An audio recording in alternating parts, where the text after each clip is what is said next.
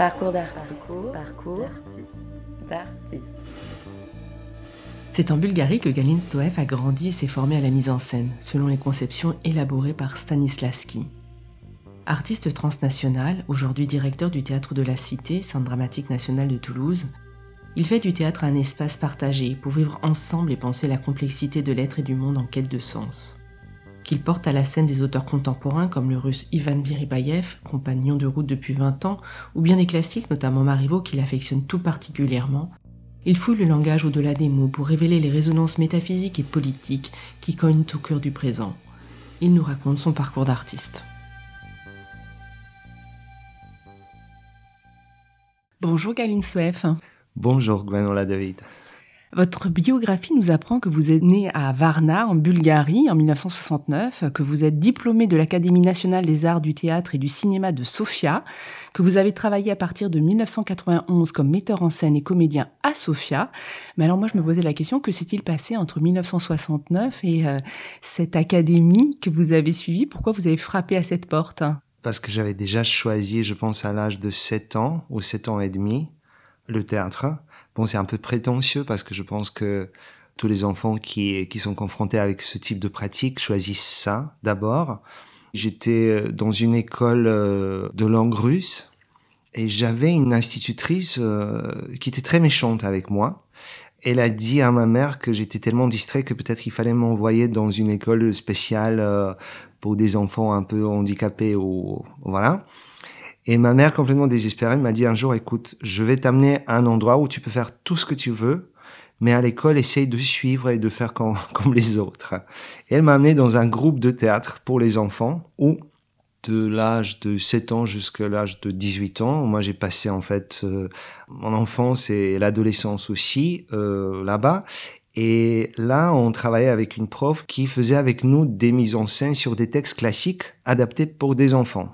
C'était quelque chose qui dépassait la vraie vie, euh, qui était beaucoup plus intéressant, avec beaucoup plus de couleurs, avec beaucoup plus de passion. Et là, très vite, je me suis dit, bah, je ferai ça. Par contre, à l'âge de 15 ans, je pense que pour la première fois, j'ai compris la notion de la mise en scène. On était en train de préparer la mégère apprivoisée. On était des ados, pas possible, avec les hormones et tout ça. Et notre professeur et elle a, enlevé tout ce qui, avait des, connotations sexuelles. Et nous, parce qu'on était des, malins ados, on a décidé d'aller chercher le, texte original ou, la traduction en, bulgare sans coupure. Et en fait, des années plus tard, je me suis rendu compte que c'est une manière assez intelligente de, la part de cette prof de nous inciter à lire vraiment euh, des choses qui nous paraissaient un peu interdites à cette époque. Et euh, on était en train de répéter une scène où les deux personnages principaux rencontraient un vieux euh, monsieur qui était dans la forêt. Et voilà, et ils se moquaient de lui. C'était une scène comme ça. Et comme dans chaque groupe de théâtre, dans notre groupe, il y avait un enfant qui était un peu, oh, comment dire, un peu lèche-cul, je, je, dirais. et un jour, cet enfant a offert à, à notre prof un bouquet de tulipes rouges. Et moi, en cachette, j'ai piqué les, tulipes. J'ai donné à, à, cet ami qui jouait le vieux monsieur qui débarque sur scène. Et je lui dis, écoute, tu sors avec, avec le bouquet et tu fais n'importe quoi juste pour, euh, voilà, pour se moquer, pour faire rire. Il est sorti, il a fait ça. Tout le monde riait. Et la prof a dit, stop. Comment tu as eu l'idée de prendre le bouquet? Et il a dit tout de suite, Monsieur Galine, c'est Galine qui me l'a donné. Et là, moi, je me suis dit, bah, bah là, je, vais me faire virer vraiment parce que j'ai dépassé toutes les bornes. Et elle a dit, bah, vous voyez, en fait, quand on voit un personnage pour la première fois quand il débarque sur scène et on sait rien sur lui, et tout d'un coup, on voit entre ses mains un objet. On voit ce bouquet, on se dit, bah, il est venu dans la forêt pour, pour cueillir des fleurs parce qu'il aime des fleurs. Et tout d'un coup, on se raconte une histoire. Et là, elle a donné cet exemple. Et tout d'un coup, moi, j'ai eu cette, je sais pas comment dire, presque une révélation. Je me suis dit, mais en fait, derrière tout ce qu'on voit sur scène, il y a quelqu'un ou quelque chose qui décide de cette réalité quelque part. Et là, ça m'a marqué, ça m'a coupé le souffle. Je me suis dit, ah ben c'est ça ce que je veux faire. J'ai choisi très tôt que je voulais faire la mise en scène, justement parce que j'ai eu cette, cette, petite situation qui m'a montré en fait comment, à partir d'une idée qui est immatérielle, qui est insaisissable, comment cette idée peut descendre dans la matière et devenir un objet qu'on puisse communiquer avec les autres et, créer tout un univers, tout un monde à part. Et très vite, voilà, j'ai décidé que je ferais ça. J'ai annoncé ça à ma famille.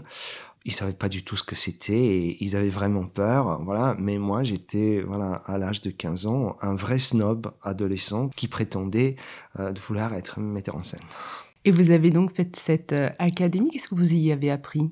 J'ai passé le concours et je suis rentré dans, une classe de, de jeu justement parce que cette année, euh, quand je postulais, il n'y avait pas de mise en scène. Et moi, je voulais absolument pas aller à, l'université ou faire des études, euh, des vraies études, quoi. Et là, euh, je me suis dit, bah, je vais faire le jeu. Et je suis rentré dans cette école chez peut-être chez le meilleur professeur qu'on a eu à cette époque. Il est malheureusement plus parmi nous. Il s'appelle Krikor Azarian. Et c'est peut-être un des, voilà, des, des, plus grands, des plus importants, pas seulement pédagogues, mais, mais, metteurs en scène de théâtre contemporain bulgare. Et au bout d'un an, je lui dis, bah, vous savez, en fait, moi, je suis intéressé un peu plus par la mise en scène que par le jeu. Il a dit, oui, oui, j'ai remarqué. Je vais t'enseigner la mise en scène. Tu vas passer des, voilà, des, un, petit concours euh, supplémentaire, mais je t'oblige à continuer le jeu. Et en fait, euh, pendant quatre ans et demi, cinq ans presque, moi j'ai fait le parcours des deux. Et comme j'ai commencé très vite faire euh, de la mise en scène, euh, j'étais déjà dans ma deuxième année, au, début de la troisième année, et j'ai voilà, j'ai j'ai fait ma, ma, ma toute première mise en scène dans un théâtre professionnel, dans un théâtre d'État en Bulgarie. Je vais pousser la question parce qu'on parle de l'enseignement de la mise en scène. En France, on a longtemps considéré que euh, cet art de la mise en scène ne s'enseignait pas. Alors, euh, comment ça s'enseigne en Bulgarie? Qu'est-ce qu'on y apprend? Quelle est la révélation que vous avez eue euh, qui a consolidé votre vocation? Cette question, elle se repose toujours, hein, même dans les pays de l'Est où par contre, par rapport à la mise en scène, il y a une très forte tradition qui est issue bah, de Stanislavski et de tout ce qui suit après. Il y a aussi Meyerhold, mais, mais en fait, comme Stanislavski était le premier qui a formulé la notion de la mise en scène, alors que ça a commencé à Meiningen avec, avec cette troupe de, de ce conte euh, en Allemagne qui faisait tout seul les décors, qui voilà, qui, qui avait une vision, mais, mais euh, cette troupe, elle savait pas encore qu'ils étaient en train d'inventer un, nouveau métier presque. Et un peu plus tard, il y avait Stanislavski qui s'est beaucoup inspiré par ces troupes allemandes de, des, des comédiens de Meiningen. Et lui, je pense qu'il avait ce délire de, de créer quelque chose de presque scientifique parce qu'il disait si Darwin euh, peut tirer des principes euh, en regardant juste l'histoire naturelle, pourquoi nous on peut pas tirer des principes qui peuvent nous aider de créer quelque chose qui peut assurer l'existence de la soirée théâtrale, peu importe si le comédien inspiré ce soir ou pas. Il a lancé cette idée de, du système de Stanislavski. Je pense que c'est la première fois qu'il y a une tentative conscientisée de tirer des principes.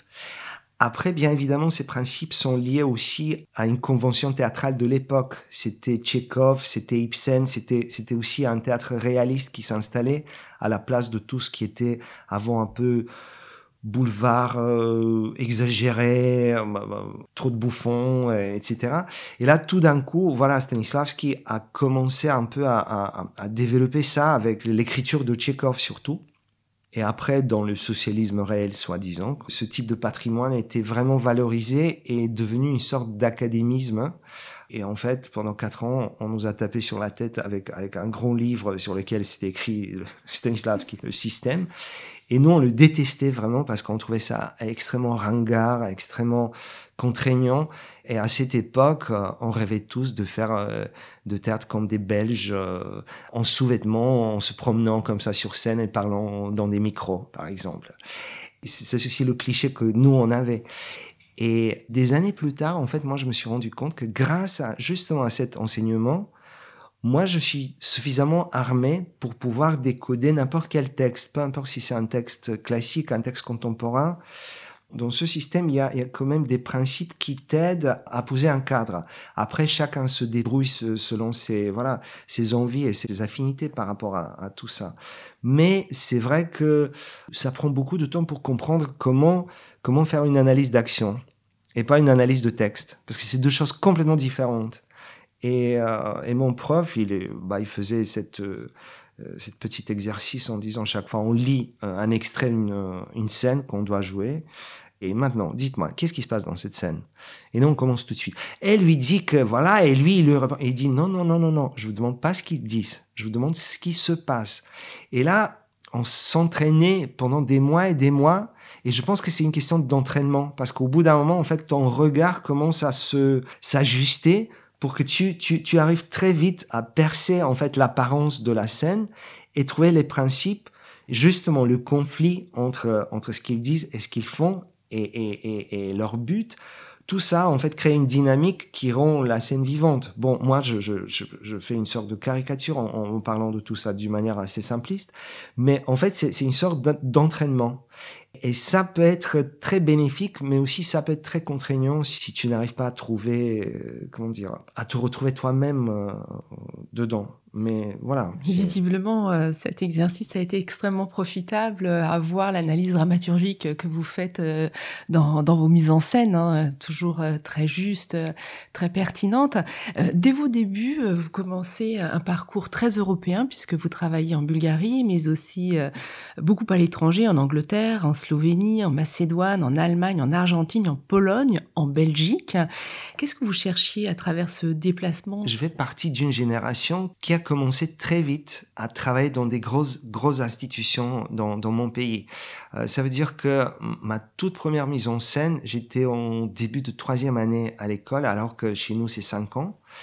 Ça marchait tout d'un coup très vite, euh, très bien.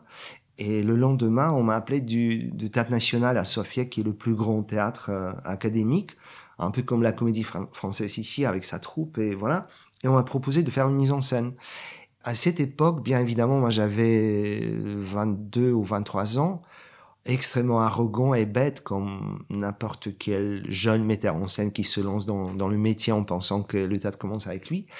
Et en fait, je me rendais pas compte vraiment que c'était un moment historique où euh, après le chute du mur, il y avait, il y avait quelques années où, où tout d'un coup il y avait une respiration, il y avait une demande d'une nouvelle énergie, de, de renouvellement dans les grandes institutions, alors qu'avant c'était bah, tu fais pendant dix ans la file devant le théâtre et peut-être dans dix ans ou dans 20 ans, tu vas arriver à faire une mise en scène là-bas. Alors que là, tout d'un coup, le paradigme se, se renversait, a changé et ma génération était là au, bon moment, au bon endroit. Et nous, on a saisi la, la possibilité, on était, je sais, sais pas, un groupe de peut-être 5, 6, 7, 8 jeunes metteurs en scène et metteuses en scène qui se sont lancés.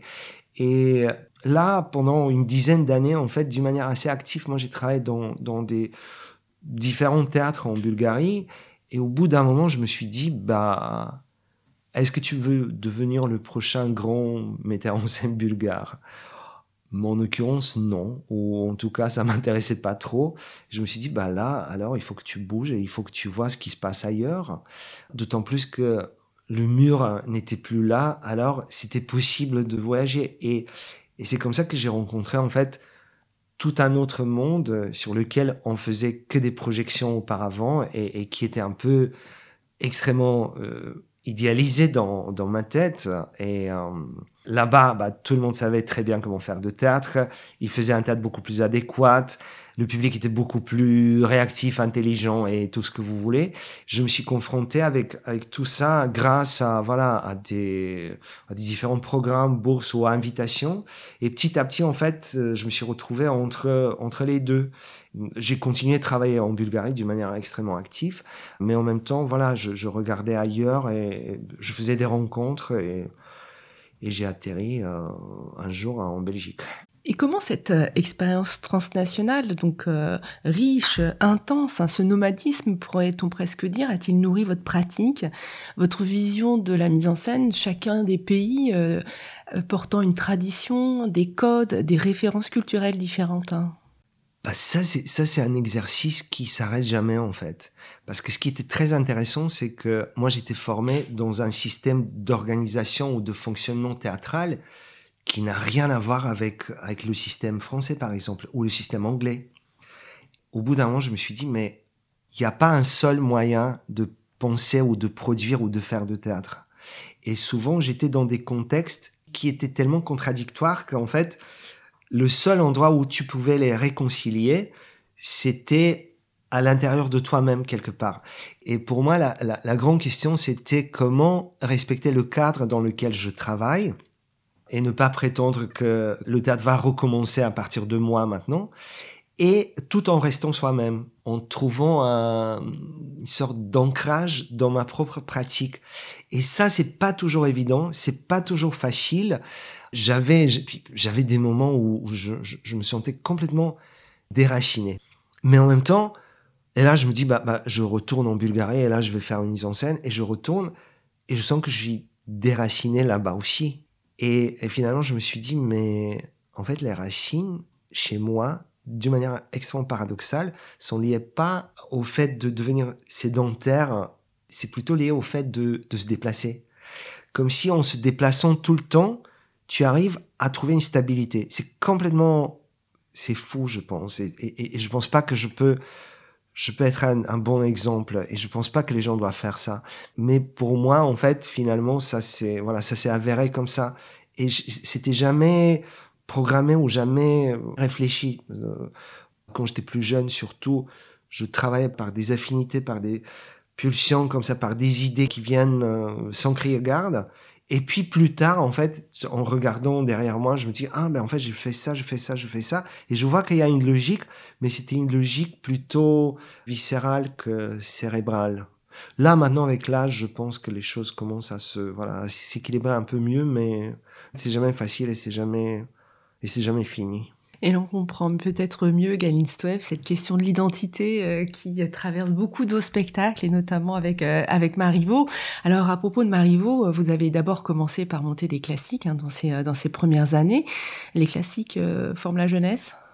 C'est lié aussi à peut-être à une éducation assez académique. moi, j'étais, et d'ailleurs toujours, je suis fasciné par les classiques. Et quand j'étais jeune, je comprenais pas pourquoi il fallait faire des contemporains alors qu'il y a, il y, a, tout ce trésor derrière qu'il fallait décoder.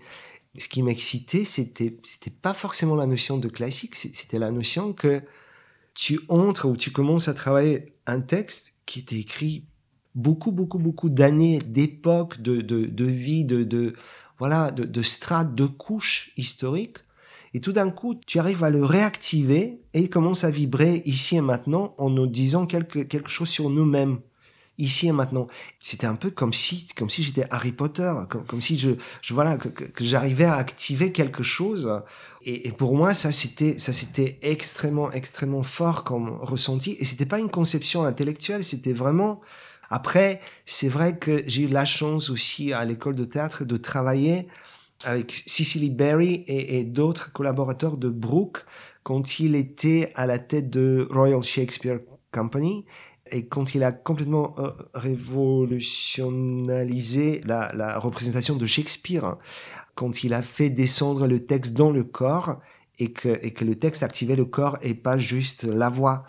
Et là, euh, avec ses collaborateurs et surtout Cicely Berry, qui malheureusement n'est plus avec nous, elle a développé toute cette notion de l'énergie dans les vers.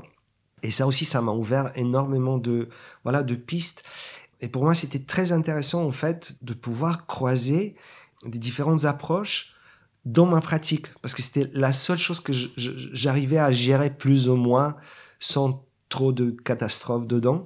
Et là, c'était mon champ d'expérimentation. Et là, c'était vraiment l'endroit où je me sentais complètement libre. Et dès que je trouvais d'autres complices qui venaient d'autres cultures ou d'autres langues ou d'autres traditions, tout le monde était bienvenu parce que pour moi, c'était en fait la chimisation de nos, de nos différences. C'était, c'était la quintessence du théâtre. Alors jusque dans les années 2000, euh, vous mettez donc en scène euh, les textes du répertoire, donc euh, Sophocle, Marivaux, Kafka, Brecht, Mishima, Chopard. Et puis en 2001, vous découvrez un jeune auteur russe du mouvement alternatif euh, du théâtre DOC, hein, c'est Ivan Viripayev. Vous montez en Bulgarie Les Rêves en 2002, puis Oxygène en 2003. Et puis parallèlement, donc vous vous fixez en 2002 euh, euh, à Bruxelles.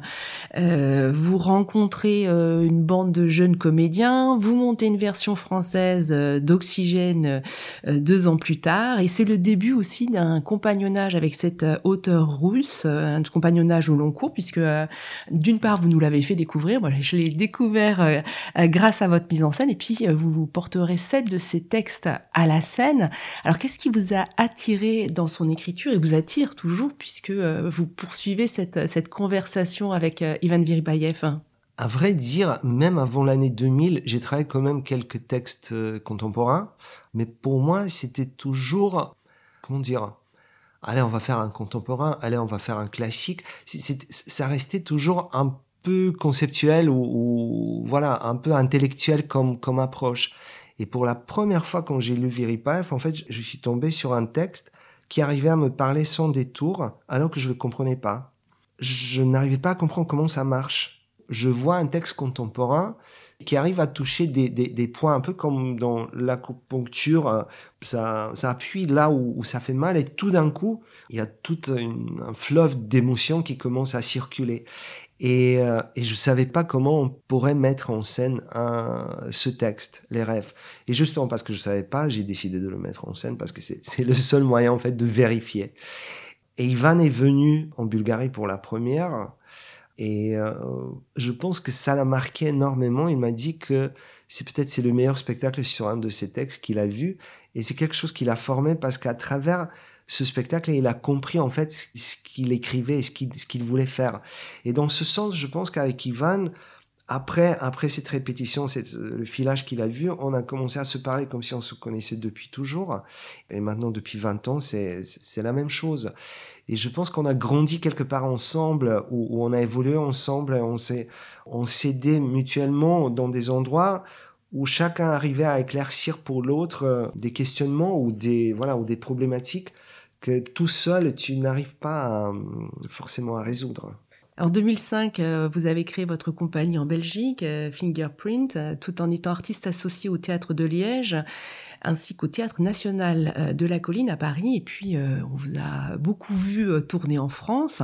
En 2007, vous êtes invité par la Comédie Française pour mettre en scène La Festa de Spiro Schimon, un auteur sicilien contemporain qui signe avec cette pièce, je dirais, une, chronique plutôt pathétique sur l'épuisement du couple et l'inéluctable reproduction des schémas sociaux. En 2008, vous retrouvez les comédiens du français pour Douze vengeances et autres sketchs de l'auteur israélien Anok Levin.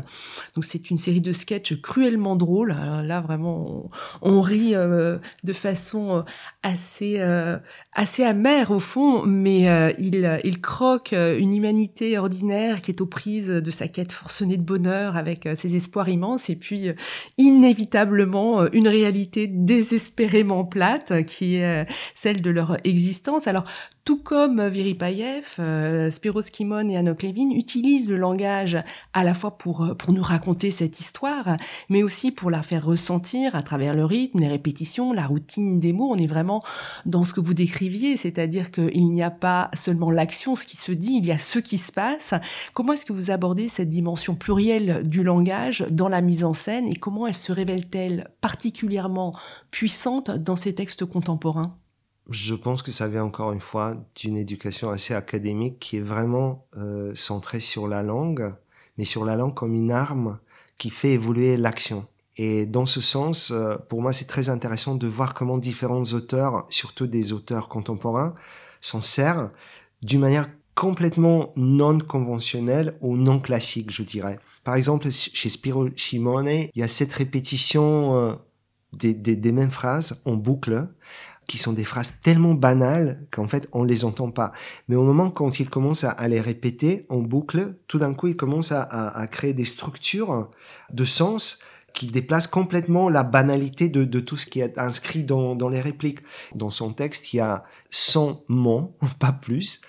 Et avec ces 100 mots, il arrive à, peindre toute la misère et toute la tendresse qui est cachée à l'intérieur de, cette famille sicilienne au chômage euh, qui reproduit une sorte de schéma qui est tellement insensé et tellement sans intérêt qu'en fait ça, ça, devient presque poétique. Alors que chez, chez Hanoch Levin, il est extrêmement mordant et extrêmement méchant, mais comme il est brillantissime et intelligent et aussi il arrive à, à décortiquer la bassesse des êtres humains tout en préservant leur humanité au milieu de tout ça, les peurs, les, voilà, les espoirs, tout ce qui nous, en fait, qui nous renvoie à nous-mêmes, là, on est prêt à les accepter parce que justement, on se reconnaît même, même dans des personnages qui, qui font des choses les plus basses possibles. Et en fait, quand j'étais en train de, travailler sur ces textes, euh, je maîtrisais pas vraiment le français. J'étais vraiment, je, travaillais beaucoup en anglais ou avec, un traducteur à côté. Et en même temps, il y avait cette notion, mais, quand même, je fais, fais un tas de textes, je, je, vais pas de la chorégraphie. Comment je fais? Et il y a des années, j'ai demandé, j'ai posé cette question, j'étais très jeune, euh, j'ai fait un stage en Angleterre avec un grand metteur en scène géorgien qui s'appelle euh, Robert Storoa, qui travaille un peu partout en Europe, alors qu'il parlait géorgien et russe. Et, je lui posais la question, mais comment vous faites euh, là, par exemple, à Stockholm quand, quand vous venez de, de, ou en Angleterre? Il a dit écoute, c'est très simple. En fait, quand tu parles pas la langue, c'est encore plus facile parce que tu te fais pas piéger par le mot et tu suis juste l'intention chez les comédiens et tu peux capter beaucoup plus facilement s'il est en train de te mentir ou pas. Et je me suis dit, ah tiens, j'ai jamais pensé dans ces termes. Et j'ai essayé. Et c'est vrai que ça marche, mais encore une fois, c'est une, une question de, de réglage un peu, de ton regard ou de ton écoute quelque part. Alors avec ces auteurs, après, oui, c'était aussi plus facile parce que c'est une langue contemporaine que je peux comprendre beaucoup plus facilement. Quand on rentre chez les classiques, là, ça devient en français, ça devient beaucoup plus complexe. Mais la direction d'acteur doit changer quelque peu de euh, cette méthode Stanislavski, justement, puisque euh, on est face à des flux de mots où euh, la question du sens, la question du personnage est beaucoup plus diluée, beaucoup plus insaisissable que dans des textes plus classiques. Oui, oui, c'est vrai. Par contre, le principe de la situation et, du conflit à l'intérieur ne change pas. Même si c'est un solo, il y a toujours un conflit et en fait, le spectateur, même s'il ne le sait pas, inconsciemment, il est là, il a payé sa place pour voir comment le personnage sur scène va résoudre le conflit. Les gens viennent, ils vous donnent, je sais pas, deux heures de leur vie, comme ça, voilà, et ils payent en plus pourquoi? Parce qu'ils vont voir quelque chose que eux-mêmes ils ne savent pas faire. Ils savent pas comment jouer, ils savent pas comment dire ce texte. Ça c'est une chose. Mais aussi, ils vont voir comment ce, ce problème va être résolu cette fois-ci. Par exemple, il vient pour voir euh, Roméo et Juliette. Tout le monde sait qu'ils vont mourir à la fin. Et pourtant, les gens reviennent pour voir. Pourquoi Il vient pas pour voir est-ce qu'ils vont mourir cette fois-ci ou ils vont se marier. Non. Il vient pour voir comment, comment ça va se passer cette fois-ci, par exemple. Et en fait, quand il y a une situation ou, un conflit à l'intérieur, très clairement, tu dois faire en sorte que, que cette résolution surgisse et que ça soit la version la plus intéressante possible pour aujourd'hui, pour ici et maintenant. Et dans ce sens, l'analyse d'action, elle t'aide toujours, même si c'est un monologue où il y a, je sais pas, il n'y a pas d'action, mais quand même les mots, comme chez Marivaux par exemple, l'action est simple. Toujours dans la première scène, on te dit comment ça va se passer. Toujours. Et en fait, tu l'es, tu te dis, bah, si on nous a dit tout, pourquoi, pourquoi aller plus loin? On sait comment ça va se passer. C'est vrai, certes, on sait comment ça va se passer, mais on ne sait pas comment exactement ils vont arriver à ce happy end ou, à ce désastre à la fin. Et dans ce sens, en fait, il y a toujours un conflit et quelque chose qui doit, qui doit nous surprendre malgré tout ce qu'on, qu'on sait déjà et, et la manque de, de surprise. Donc c'est d'une certaine façon inciter euh, le comédien, la comédienne à jouer avec son personnage. Oui, ça, c'est chez Viripaev, c'est, on, on, a parlé beaucoup avec lui à l'époque, euh, que voilà, on, on rêvait que le, le, le, comédien ne doit pas jouer son personnage, mais doit jouer le personnage comme si c'était un instrument, comme si c'était un violon, par exemple. Parce que finalement, c'est ni le musicien ni l'instrument intéressant, mais c'est la musique qui va naître de, de ce... Et après, Bon, il y, y, a une autre chose que, que j'ai appris en étant tapé par Stanislavski sur la tête, c'est que le comédien ne peut pas jouer des idées abstraites. Le comédien doit toujours avoir quelque chose d'extrêmement concret. Et, et aussi, le comédien ne peut pas jouer deux choses à la fois. Tu peux jouer une chose et puis l'autre, mais les deux choses à la fois, tu peux pas jouer. C'est pas possible. En fait, la temporalité physique, physiologique euh, de, théâtre ne permet pas ça. Par contre, la multidimensionnalité de la perception chez le spectateur, ça peut se construire justement par des facettes extrêmement concrètes que tu proposes au comédien. Mais ça, c'est voilà, ça c'est une autre chose. Dans le choix des textes que vous faites, Galine Soef, on a le sentiment que, euh, en fait, vous aimez les écritures euh, qui ne se livrent pas d'emblée, euh, qu'il faut pousser dans leur retranchement pour qu'elles se révèlent derrière les mots, entre les lignes. Est-ce qu'il faut que le texte vous pose question pour que vous vous y intéressiez, ou d'une certaine façon qu'il ait une résonance métaphysique, philosophique, pour que ça vous interpelle? Toujours. Je pense que le choix d'un texte se fait dans les deux sens quand tu choisis un texte, le texte doit te choisir aussi quand même. Ça veut dire que le texte doit te faire euh, confiance aussi quelque part. Et puis, moi, je suis toujours attiré par des choses que je sais pas, sur l'instant, je sais pas comment résoudre. Je sais pas comment mettre en scène. Et justement, c'est ça ce qui m'attire. Et après, bon, on commence un long processus de négociation entre moi et le texte. On passe du temps ensemble. Il y a un moment où le texte peut faire un déclic et, commence à se révéler vraiment, ou parfois ça marche pas, et voilà, et on, se sépare. Mais il y a toujours quelque chose qui, qui va dans les deux sens. Après cette fréquentation des auteurs contemporains, vous revenez aux classiques avec L'illusion comique de Corneille en 2008, Le jeu de l'amour et du hasard de Marivaux en 2011, puis Le triomphe de l'amour, toujours de Marivaux en 2013. Ce sera ensuite L'hélium de Ferrec Molnar et Le Tartuffe de Molière en 2014, et puis tout récemment en 2019, Léon Séléna de Buchner et La double inconstance de Marivaux. Alors Marivaux, vous en aviez déjà porté à la scène dans vos jeunes années Le jeu de l'amour et du hasard au théâtre dramatique de Varna c'est euh, une grande passion aussi, un grand compagnonnage avec euh, Marivaux. Qu'est-ce que vous cherchez chez cet auteur? Qu'est-ce que vous trouvez? Quelle est la question qu'il vous pose Bah, vous savez, finalement, je pense que j'ai deux auteurs fétiches que j'ai pas choisi, c'est arrivé comme ça. Il y a Viripaev d'un côté, il y a Marivaux de l'autre. Ils sont tellement différents, tous les deux, alors que les deux travaillent avec les mots, le texte. J'ai découvert véritablement Marivaux en France et en français il y a très longtemps, j'ai fait une mise en scène de Jeux de l'amour et du hasard en bulgare, en Bulgarie. Je parlais pas le français à cette époque.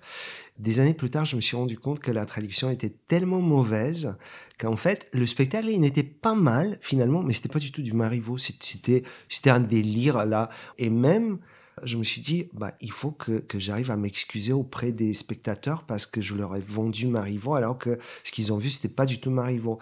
Je l'ai compris quand j'ai commencé à travailler sur jeu de l'amour et du hasard à la comédie française. En acceptant la proposition de Muriel Mayette, je me suis dit oui, je connais le texte de toute façon. Et là, on commence à travailler en français et je me rends compte que je je, connaissais pas du tout et que en plus je comprenais peut-être je comprenais pas euh, je sais pas 50% de ce qu'il disait. Et j'ai commencé à, à, très souvent arrêter les comédiens pour qu'ils me disent mais qu'est-ce que ça veut dire? Mais qu'est-ce que ça veut dire? Mais qu'est-ce que ça veut dire? Bon, il me disait Galine, c'est euh, juste une manière de dire ça ou ça joliment. Et, et moi, j'ai commencé à me rendre compte que peut-être eux-mêmes ne se posaient pas trop la question et prenaient ça à qui? Ce qui, après, je me suis rendu compte que, que ça donnait la naissance de ce qu'on appelle le marivaudage d'une manière péjorative, un peu. Une musique qu'on peut écouter et qui peut nous faire plaisir, mais en fait, on ne comprenait pas du tout ce qu'il qu'il disait. Et tout ce que moi j'ai fait, c'est de forcer ce qu'on appelle l'analyse d'action sur Marivaux. La sophistication et, la complexité dans, dans, la manière de s'exprimer, je les ai poussés de travailler beaucoup avec ce qu'on appelle la rupture dans la pensée aussi, mais dans, la, dans les intentions. Et tout d'un coup, en fait, on a découvert que, que, dans, dans une seule phrase, il y avait des intentions complètement contradictoires et qu'il fallait les adresser à des endroits différents. Et tout d'un coup, en fait, j'avais l'impression qu'il y a à la fois une attaque envers la situation ou envers le partenaire, mais aussi il y avait une introspection au bout d'un moment. Après, il y avait, il y avait le doute. Après, il y avait une nouvelle attaque. Et finalement, il y a, un tel mouvement à, l'intérieur de, de, de, la pensée que ça devenait vraiment une, une action et que ça rendait les personnages presque fous. Et je me suis dit, mais en fait, ils sont complètement fous alors qu'ils font semblant d'être tout à fait normal. Et là, déjà, il y avait plusieurs contradictions sur lesquelles on pouvait commencer à tisser les, les liens justement pour euh, créer une complexité ou réélever la complexité qui est dans la langue et qui, si tu le joues pas comme ça, en fait, ça reste euh, une pensée intellectuelle un peu, mais tu l'éprouves pas à travers ton corps. Alors que les comédiens, ils ont la, à la fois la malédiction et le, ce cadeau de pouvoir éprouver ça à travers le corps. Et en fait, c'était vraiment un jouet, c'était un, un, terrain de jeu qui était qui était extrêmement riche. Et moi, je me suis lancé dedans et je pense que je me suis perdu dedans et je suis très heureux de pouvoir vivre ça. Parce que Marivaux, le langage est un personnage à part entière. Souvent, d'ailleurs, euh, les, personnages euh, sont prisonniers, sont déterminés finalement plus par le langage qui va révéler leurs positionnements sociaux que par euh, d'autres liens qui peuvent les attacher. Et puis, il y a aussi cette façon particulière que vous avez pour nous spectateurs, en tout cas, de présenter Marivaux, c'est que à, à, rebours effectivement du marivaudage où il y a une certaine légèreté où une sorte de surplomb même des comédiens sur la situation. Là, euh, les comédiens, quand vous leur faites jouer du Marivaux, ils sont pleinement dans la situation, ils sont pleinement dans les enjeux, ils souffrent pour de vrai parce que il y a quelque chose de l'épreuve de la vérité qui va se passer par l'action chez Marivaux et donc une certaine cruauté euh, que l'on voit donc cette capacité d'aller euh, vraiment dans la situation et de la vivre la plus concrètement possible. Hein. Oui, je, je pense que bon, on ne sait pas ce qu'il voulait vraiment cacher et dire, et ça fait partie aussi de son génie, le fait qu'il y a toujours une partie qui reste insaisissable quelque part. Mais en tout cas, pour moi, c'était incroyable de découvrir que c'était des partitions de comédie, et qu'il y a une telle cruauté qui est, qui est cachée à l'intérieur, et que finalement, tu peux pas faire le choix entre l'un et l'autre, au dépit de l'autre, parce que tu vas appauvrir quelque part le, voilà. Et pourtant, tu peux pas jouer les deux choses à la fois, comme, comme je viens de le dire tout à l'heure. Il fallait faire des choix. Et finalement, je me suis dit, mais c'est, un exercice qui touche, qui dépasse même le conditionnement social, même le, le, conditionnement dans le langage, mais, mais, qui touche une quête pas seulement de vérité, mais de liberté. Et à quel point on peut être libre alors qu'on est conditionné, malgré nous, au dépit de, de, de tous nos efforts, on est conditionné et c'est pas forcément quelque chose qu'on a choisi. Et aussi, je voulais, éviter euh, cette notion de, de présenter les, pauvres et les innocents comme les gentils et les riches et, vides de l'intérieur comme des méchants. Je, pense que Marivaux propose euh, un terrain de jeu où on peut rajouter une réalité augmentée de cette complexité on rajoute, on rajoute, on rajoute, et ça, ça s'arrête jamais. Et ça devient vertigineux. Et ça dépasse même la forme dans laquelle Marivaux écrivait lui-même euh, ce type de bonbonnière euh, avec des histoires de séduction et, de euh, non intéressantes en soi. Mais ce qui les rend vraiment incroyables, c'est que il parle de, séduction ou de voilà de badinage ou de mais en fait il parle politique tout le temps entre ces deux pôles il y a, y a une telle tension que, que, que ça, c'est la vraie richesse de cette, de cette écriture pour moi. Marivaux parle de la politique, mais à travers l'intime et à travers aussi cette euh, quête d'identité. Euh, on parlait tout à l'heure de la quête de sens, hein, qui trouve ici euh, un autre écho en termes de plus intime, une identité qu'il faut éprouver pour révéler. Et c'est donc dans cette épreuve cruelle que ça se passe. Alors ces questions d'identité, de sa révélation par une mise à l'épreuve, notamment par le travestissement, est-ce que pour vous, ça trouve un écho particulier dans notre époque? Oui, en fait, en fait, ce qui est incroyable, c'est que je, pense qu'il y a une fréquence, je l'appelle une fréquence. Si, si je trouve cette fréquence et j'arrive avec cette fréquence percer n'importe quel texte, là on parle de, de, Marivaux, pour faire en sorte que on garde la langue, on garde la convention, on, garde l'œuvre hein, et on honore l'œuvre, hein, mais en même temps on injecte une sorte de sensibilité qui est d'aujourd'hui et qui est d'ici et maintenant et qui raconte en fait l'implosion que chacun de nous vit aujourd'hui, quelque part émotionnelle, euh, euh, sociale, tout ce que vous voulez, il y a une rencontre qui se crée entre ce texte ancien de, de 18e et euh, les joies, les désarrois, le, le, quête de sens qu'on éprouve aujourd'hui, ou voilà, ou, le manque de sens même. Et quand ces deux choses arrivent à se croiser dans cette fréquence, il y a plus d'époque, il y a plus d'histoire, il y a plus de patrimoine, il y a plus tous ces filtres disparaissent, ne fût-ce que pour 20 secondes pendant une représentation. Et ces 20 secondes dans le sens de, de, tout le reste que j'essaye de faire. Et je pense que le prix parfois le, prix à payer, c'est vraiment lourd. Mais c'est 20 secondes d'effacement de, de, toutes sortes de, de séparations, de bornes, de, de voilà. Tout d'un coup, il y a, y, y a, quelque chose qui nous réunit, pas parce qu'on est gentil ou parce qu'on veut se sentir bien, mais parce que sur un plan quelque part, au-delà de toutes nos différences historiques, euh, sociales, euh, nationales, tout ce que vous voulez, en fait, il y a un endroit où, où tout est un, quelque part. Et je pense que le théâtre revient très fort dans ces 20 secondes parce qu'il peut nous assurer ces 20 secondes. Et ces 20 secondes sont tout. C'est-à-dire que le travestissement euh, passe aujourd'hui par d'autres moyens. C'est euh, aussi euh, les stratégies de, présentation de soi sur les réseaux sociaux.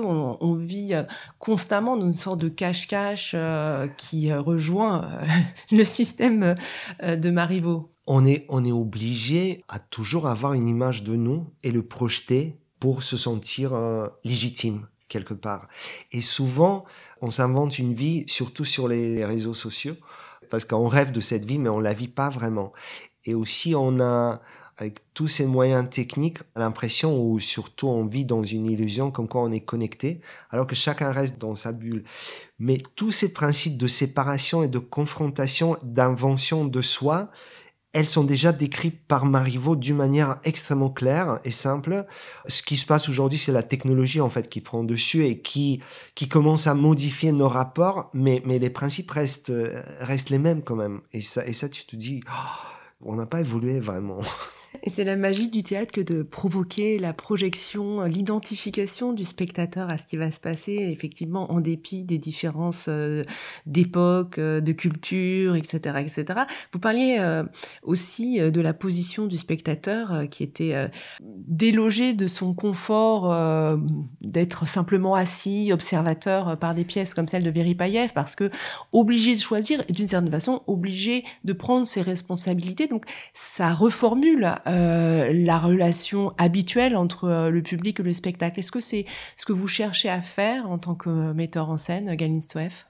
Oui, toujours, d'autant plus que je pense que le théâtre contemporain est vraiment orienté vers, vers l'établissement d'une sorte de communication qui est beaucoup plus égalitaire, euh, ou en tout cas on rêve de ça, parce que aussi nous sur scène, ou les comédiens, ou, l'œuvre présentée, cherchent toujours des partenaires avec qui on peut débattre ou discuter. Aussi on cherche des complices ou adversaire, mais adversaire avec qui on peut même se chamailler, si vous voulez, juste pour arriver à quelque chose de beaucoup plus authentique, finalement. Et dans ce sens, je pense que le théâtre contemporain aussi questionne beaucoup la place du spectateur, pas dans le sens où bah, le spectateur doit être culpabilisé, agressé ou accusé, mais au contraire, en tout cas moi, ce qui m'intéresse, c'est hum, c'est pas forcément des comédiens qui s'assoivent sur les spectateurs ou voilà ou, cette convention qui où, on, efface forcément la séparation entre entre l'espace où on joue et l'espace où on regarde. Il y a, des différents dispositifs et tout est possible, mais en tout cas, ce qui est important pour moi, c'est que le spectateur soit suffisamment conscient de l'importance et de ce rôle qu'il va jouer en construisant la, la soirée théâtrale et la responsabilité qu'il porte aussi. Ça veut dire que c'est toujours bien de passer un bon moment, mais c'est pas tout. Et il y a toujours quelque chose en plus qu'il faut chercher. Et ce quelque chose en plus euh, qu'il faut chercher, est-ce que c'est aussi un engagement que vous menez à la direction du, euh, théâtre de la Cité? Vous avez pris euh, la tête de ce centre dramatique national à Toulouse en, en 2018. D'ailleurs, vous l'avez rebaptisé, ça s'appelait le Théâtre national de Toulouse. Donc c'est devenu le théâtre de la cité, c'est euh, tout un symbole. Oui, oui. Comme on voulait vraiment changer la philosophie à la manière d'une grande institution au centre-ville existe et comment cette institution peut agir sur la vie culturelle et pas seulement de la métropole et de ses citoyens et de, voilà. Je me suis dit, bah, il faut qu'on change la philosophie, on change le, le ADN presque du projet la première manifestation de ce ADN, c'est le nom. Et là, on a commencé à chercher et on n'avait aucune idée comment l'appeler, alors qu'on voulait vraiment se détacher de cette notion un peu pompeuse de théâtre national. Et là, en fait, on a remarqué que sur le bâtiment, c'est inscrit Théâtre de la Cité. Il s'appelait déjà Théâtre de la Cité, il fallait juste euh, rétablir le nom. On voulait que ça devienne pas seulement un lieu ouvert le soir où on vient pour voir un spectacle, mais que ça devienne vraiment un lieu de vie où les gens peuvent traîner dans, dans le hall euh, en journée, sur des tables de coworking, euh, venir le soir euh, prendre un verre, danser après minuit. On voulait vraiment que ça soit un lieu vivant, pas seulement pour les publics, mais aussi pour les artistes. C'est pour ça bah, on a libéré le troisième étage. Moi, j'ai réussi à convaincre l'équipe, ils étaient tous partants d'ailleurs, de se resserrer dans des bureaux un peu plus petits pour justement libérer le troisième étage et créer des logements pour les artistes, parce qu'on voulait que notre deuxième scène, qui est le cube, devienne un lieu de résidence. Et en fait, finalement, je me suis rendu compte un peu plus tard, je me suis dit, mais, mais en fait, ce que je suis en train de faire, c'est d'essayer de, créer un théâtre où moi, autant comme artiste, j'aimerais bien d'être accueilli. Donc un théâtre au cœur de la cité, un théâtre citoyen où euh, on peut partager à la fois les plaisirs euh, du théâtre, toutes ces questions qui nous sont posées, mais aussi le plaisir d'être ensemble. Euh, et ça, c'est aussi une particularité du théâtre et on le fait avec bonheur. Merci beaucoup, Ganistoef. Merci, merci à vous.